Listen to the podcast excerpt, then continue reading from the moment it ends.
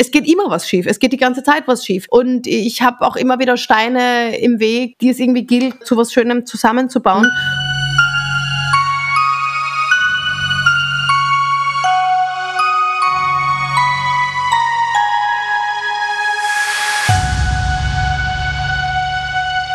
Hallo ihr Lieben und herzlich willkommen zu einer neuen Folge von Das Leben ist kein Ponyhof. So schön, dass ihr da seid.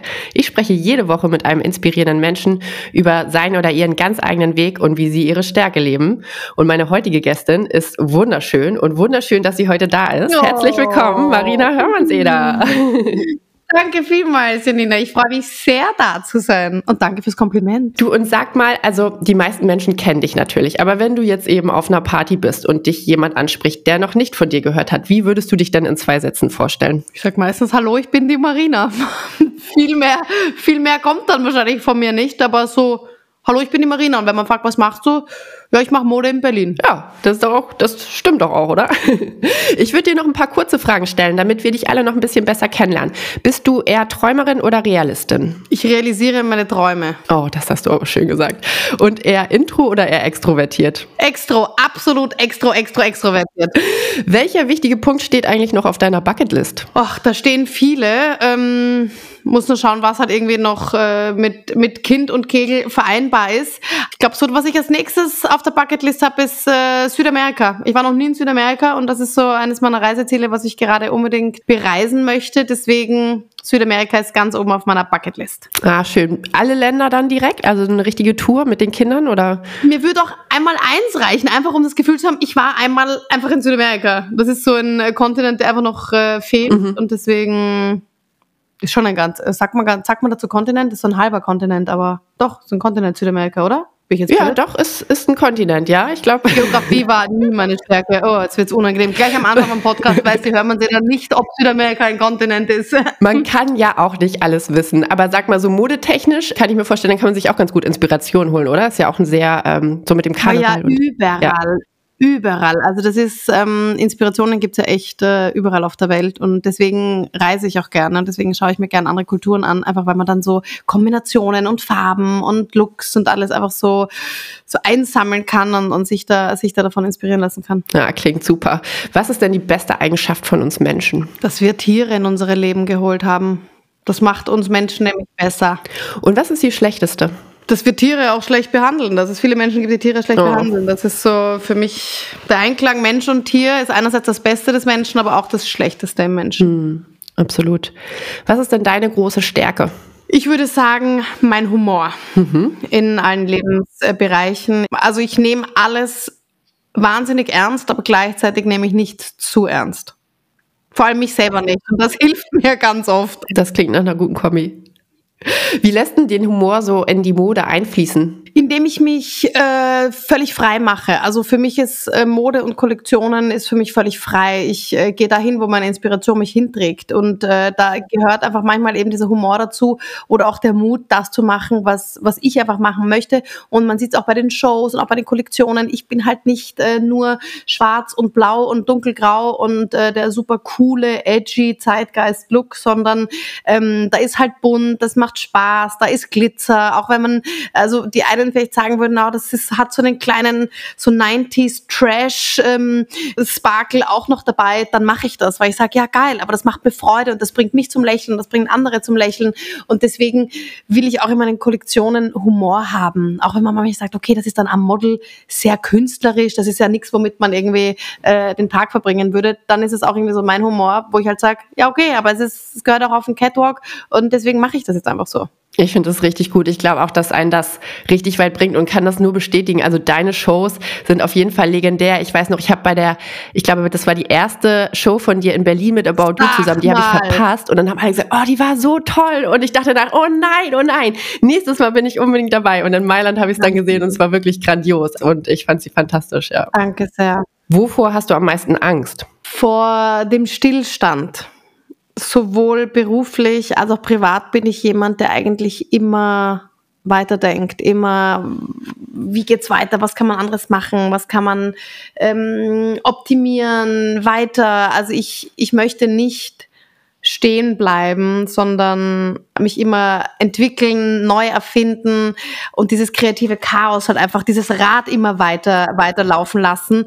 Deswegen ist meine Angst eigentlich immer Stillstand und ich glaube, das ist auch die Angst von allen Leuten, die mich umgeben, dass ich keinen Stillstand will, nämlich dass immer irgendwas passieren muss äh, und immer es halt immer weitergehen muss. Aber das ist doch auch das, was uns Unternehmer mit ausmacht, oder? Unser Lebensmotto ist ja auch alles ist im Fluss. Tatsächlich schon äh, vom dem Opa von Benjamin äh, damals, der die Otto Group gegründet hat, äh, So alles ist im Fluss, war immer so der Leitsatz. Und ja. ja, am Ende ist ja auch das das, was uns eben antreibt, was es alles weiterentwickeln lässt. Deswegen, ja, kann ich sehr gut nachvollziehen. Ganz genau. Nimm uns doch mal mit, Marina. Das klingt ja alles sehr kreativ, äh, vielleicht auch durchaus ein bisschen chaotisch mal. Wann ist denn mal was richtig schiefgegangen bei dir? Also man, das könnte man mich wahrscheinlich zehnmal am Tag fragen, äh, wenn ich hier im Atelier bin und dann würde ich wahrscheinlich sagen, ja, das geht gerade schief, das geht gerade schief, das, das, das, das, das. Ähm, es geht immer was schief, es geht die ganze Zeit was schief. Und ich habe auch immer wieder Steine im Weg, äh, die es irgendwie gilt, äh, zu was Schönem zusammenzubauen. Und ich kann tatsächlich auch ein bisschen von Glück sprechen, dass jetzt nichts riesengroßes schiefgegangen ist. Also man darf ja irgendwie ähm, auch dankbar sein, wenn jetzt nicht die Welt eingebrochen ist, die eigene, äh, beruflich oder, oder privat. Und ähm, deswegen kann ich Gott sei Dank auch wirklich nur von diesen Kleinigkeiten sprechen, aber auch die sind einfach mein Tagesgeschäft, ja. Äh, wenn dann irgendwie äh, da ein äh, äh, Leder nicht geliefert wird, äh, da eine Vase kaputt geht bei einem Shooting, die wir eigentlich gebraucht hätten und am nächsten Tag äh, wohin schicken müssen. Ähm, also so diese ganzen Kleinigkeiten. Ich bin eigentlich im Atelier wie so ein Feuerlöscher die ganze Zeit ähm, am Feuerlöschen. Dann hat man irgendwie eine Lieferung, die, die aus Fernost irgendwie am Schiff kommt und dann kriege ich in der Nacht ein E-Mail, äh, das Schiff hat ein Leck und ist dabei unterzugehen. Und das sind so, da war das so ein Moment, wo ich gedacht habe, okay, das ist etwas, da kann ich tatsächlich finanziell ausbluten dran, weil ich da irgendwie Ware im Vorhinein äh, gekauft habe bezahlt habe und dann vielleicht am nächsten Tag eine Nachricht bekomme, ich kann diese Ware nicht ausliefern, dann hätte ich zusperren müssen. Mhm. Also das sind schon Momente, das Schiff ist dann irgendwie repariert worden, das ist dann auch weitergefahren, Gott sei Dank konnte ich dann äh, aus, ausliefern. Aber das sind Momente, wo, man, wo ich nicht weiß, ob es am nächsten Tag weitergeht, nämlich mhm. so richtig faktisch weitergeht. Ähm, dass ich in meinem kreativen Kopf mir nach jeder Show denke, okay, die Kollektion ist furchtbar, keiner interessiert keiner wird's kaufen. Ähm, alles, alles ist vorbei, ich brauche einen Plan B beruflich. Das ist eh wahrscheinlich so in meinem Kopf. Das sind dann meine Schwierigkeiten, die immer wieder passieren. Aber es passiert die ganze Zeit was. Aber irgendwie wurschtel ich mich da immer ganz gut auch wieder raus. Auch das ist ja die Kunst der guten Unternehmer. Hast du auch so einen typischen Albtraum? Ich erkenne das bei mir immer, ähm, gerade im Unternehmerischen, dass man irgendwie träumt.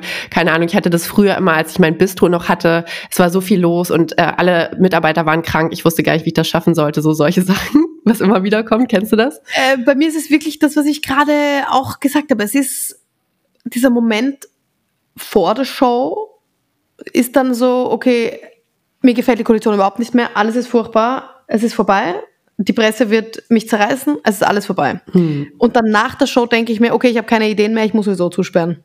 vorbei, ich habe keine neue Kollektion mehr, ich weiß überhaupt nicht, ich bin inspirationslos, ich bin ideenlos, es ist vorbei, es gibt nichts Neues. Marina Hörmes, der macht zu.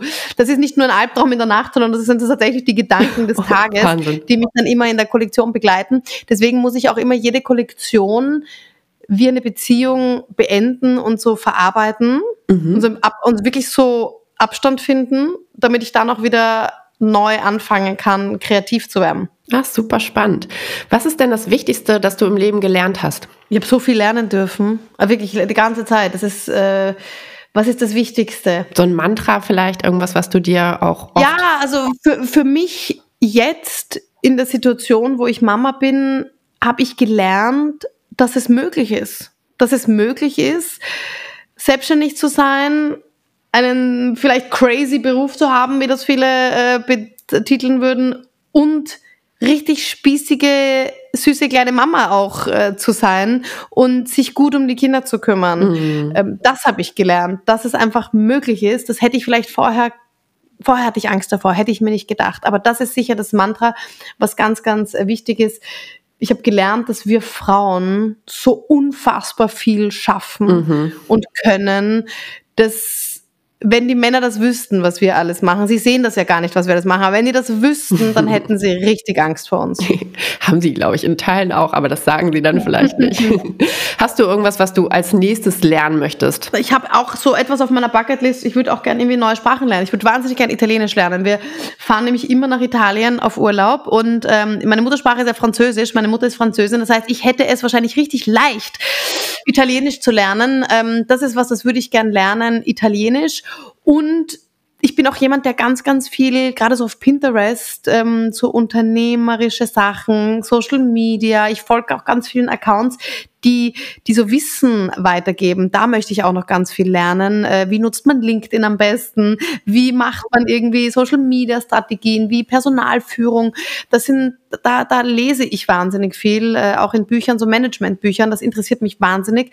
Da möchte ich ganz, ganz, ganz viel lernen auch wenn es wahrscheinlich auch so eine Persönlichkeitsstruktur erstmal ist als, als Basis.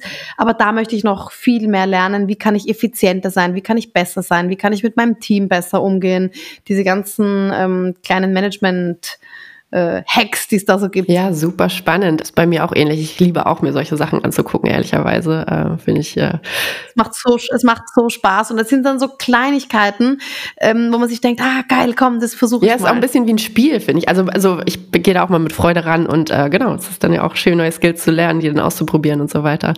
Ähm, wofür engagierst du dich? Für Tierschutz und in Krisenzeiten immer wieder auch für das Richtige, beziehungsweise auch für Menschen, äh, Menschenwohl. Also gerade so Ukraine, da habe ich mich ganz, ganz stark engagiert. Auch wenn ich davor wahrscheinlich gedacht hätte, ich bin eigentlich immer bei den Tieren zu Hause und alles, was irgendwie was mit Spenden zu tun hat, geht an Tiere.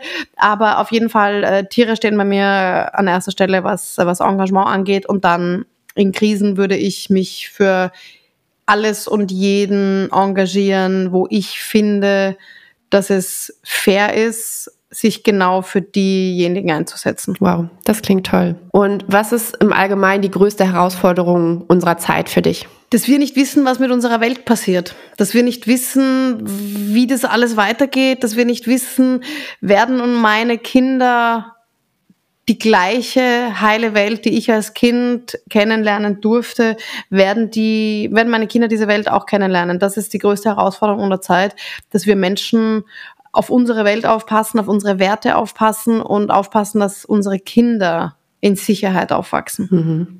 Hast du einen Tipp, wie man damit umgehen kann? Wie ist deine Art, damit umzugehen? Ich bin ins Grüne gezogen vor zwei Monaten.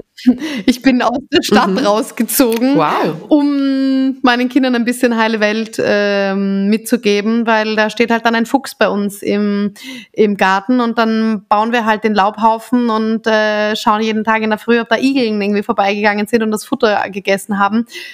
Diese kleine heile Welt ist mein, ist mein Geheimrezept, um die Welt für meine Kinder, aber auch für mich einfach ein bisschen besser zu machen. Und das hat für mich ganz viel mit Natur zu tun, dass wir naturverbunden äh, leben. Und das, da geht es ja nicht um den ganzen Tag. Und ich bin um Gottes Willen, also ich versuche nachhaltig, nachhaltig zu sein, aber ich bin jetzt auch nicht nur, ich bin jetzt kein, ich habe kein Öko-Label, ich hab, ich bin nicht äh, jetzt irgendwie nur Natur und nur spirituell. Ich bin auch äh, eine Trash-Königin, ja, äh, und bestelle auch Fast Fashion. Aber diese Naturmomente, die ich dann irgendwie erlebe, diese frische Luft, die ich atmen äh, darf, das ist so der Luxus, wo ich einfach merke, okay, ich bin erwachsen geworden.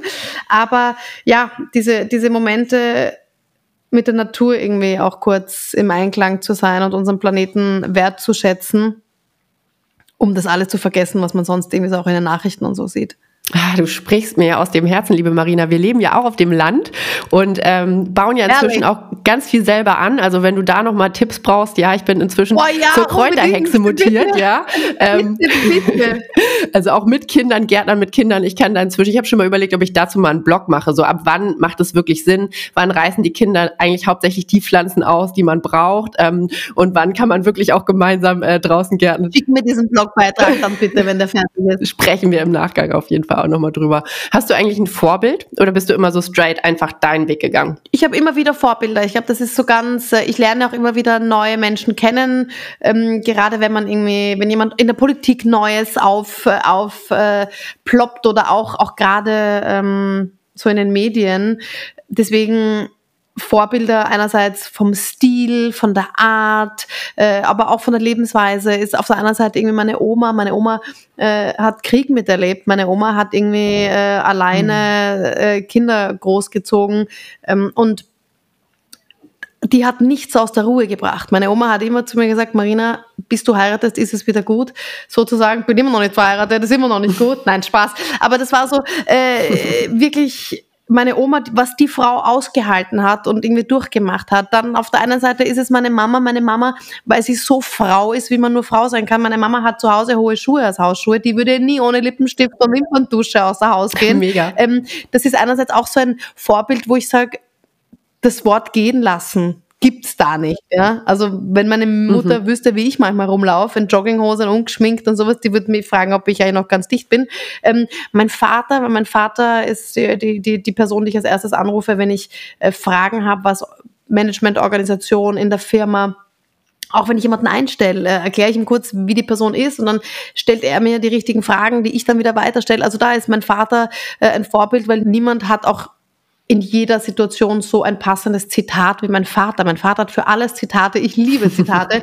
ähm, also meine Vorbilder sind mir meistens sehr, sehr nah wenn, wenn das jetzt nicht jemand ist, äh, der aus den Medien oder, oder ähm, eine Iris Apfel für ihren Stil oder so, ähm, aber sonst ganz, ganz viele Vorbilder, die einfach immer wieder, immer wieder so kommen. Gründerinnen, Unternehmerinnen, dann immer, wenn man mhm. mit jemandem spricht, für mich ist er ein Vorbild, muss gar nicht für immer sein, sondern dann spreche ich mal mit jemandem und dann erzählt mir jemand was und dann ist die Person für den Moment in der einen kleinen Sache mein Vorbild und ich versuche mir da etwas abzuschneiden davon und im nächsten Moment ist es wieder was anderes, wie zum Beispiel mit den Kindern Gärtnern sowas, siehst du? Und deswegen, ich versuche aus jedem Menschen, den ich treffe oder sehe, so eine Vorbildfunktion für mich zu finden und mir da einfach die Dinge rauszunehmen, die ich für meine Entwicklung möchte. Ja, das ist super. Du hast deinen Vater gerade angesprochen, der war ja selber auch langjähriger Vorstandschef. Was hast du denn von ihm so in Sachen Unternehmensführung gelernt? Oh, mein Vater hat mir viele, viele äh, Dinge mit auf den Weg gegeben. Das allererste, wo ich also meine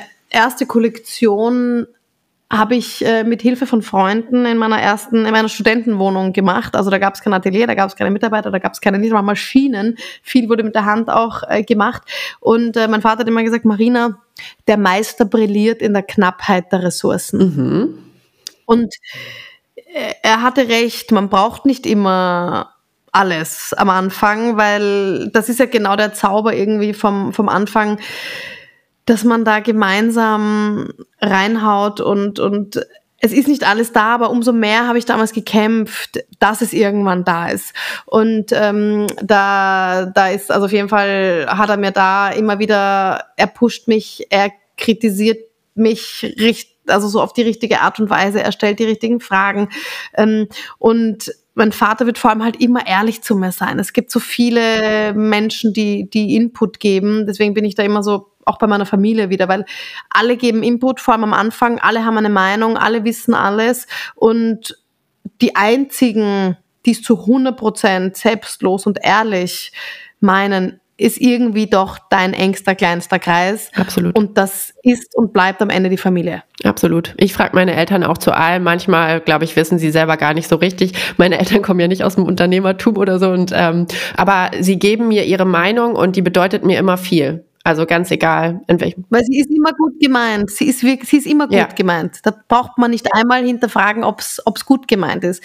Aber ich muss auch sagen, mein Vater ist auch knallhart. Also ich habe auf jeden Fall da auch, äh, ich, ich bin auch bei meinen Freunden bekannt als jemand, ähm, denn ich jammere nicht. Du wirst mich nicht jammern hören.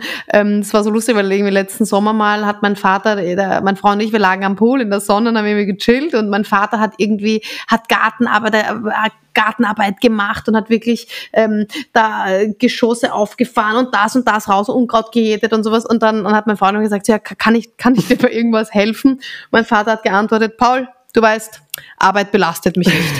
ich ich äh, mache, ich mache weiter. Also und genau das habe hab ich, glaube ich, am allermeisten von ihm gelernt. Arbeit belastet mich nicht. Es ist eine Tugend, arbeiten zu können.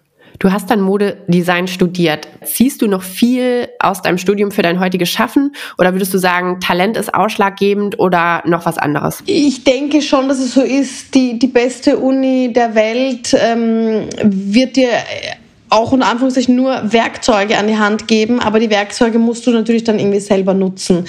Die, die beste Schnittmacherin äh, bei uns in der Klasse auf der Uni ist äh, vielleicht äh, jetzt gar nicht mehr in dem Beruf oder hätte vielleicht auch gar nicht dann so die, die Skills, dieses alles irgendwie im Blick zu halten. Also ich äh, denke nicht, dass das Modestudium jetzt das Ausschlaggebende ist dafür, dass man äh, in der Mode Erfolg hat, weil es geht um so viel mehr. Wer also denkt, dass ich den ganzen Tag vor einer Staffelei sitze und äh, mit einem großen Pinsel designe, äh, der irrt sich, weil es ist, ähm, es ist Design, es ist äh, ganz viel Organisation, es ist äh, Personalführung, es ist äh, irgendwie auch schauen, an welchen Ecken was, wo, wie, oben, unten. Es ist äh, Persönlichkeit, es ist irgendwie das nach draußen.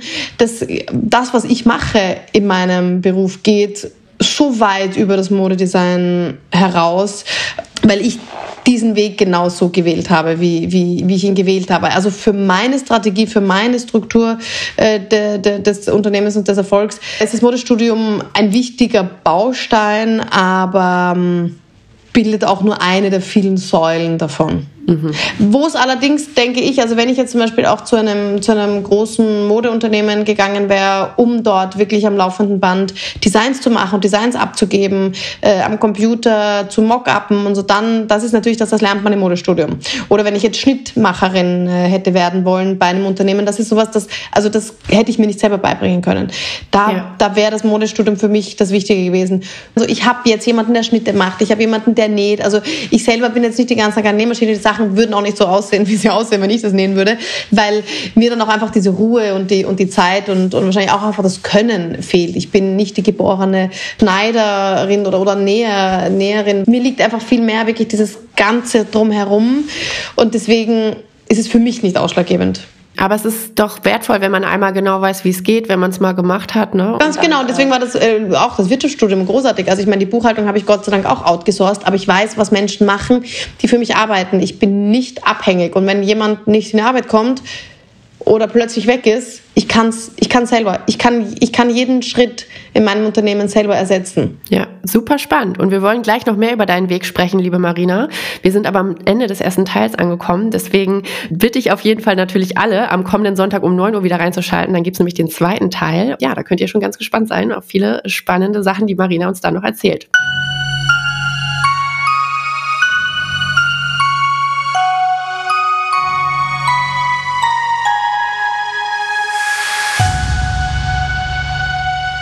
Das war der erste Teil von Marina Hörmanns-Eder bei Das Leben ist kein Ponyhof. Schaltet nächsten Sonntag um 9 Uhr auf jeden Fall wieder rein, denn sie erzählt super viel, wie sie Vereinbarkeit von Familie und Beruf schafft. Sie erzählt uns, welche globalen Kleiderregeln sie aufstellen würde, wenn sie das könnte und gibt uns auch weitere tolle Insights zum Unternehmertum, zum Design und woher sie ihre Kreativität zieht. Ich wünsche euch auf jeden Fall eine wundervolle Woche und freue mich, wenn ihr nächsten Sonntag wieder reinhört. Und wenn ihr das Leben ist kein Ponyhof noch nicht abonniert habt, dann tut das unbedingt und lasst ihm doch bitte auch eine gute Bewertung da. Bis zum nächsten Sonntag. Ich wünsche euch nur das Allerbeste und eine gute Zeit.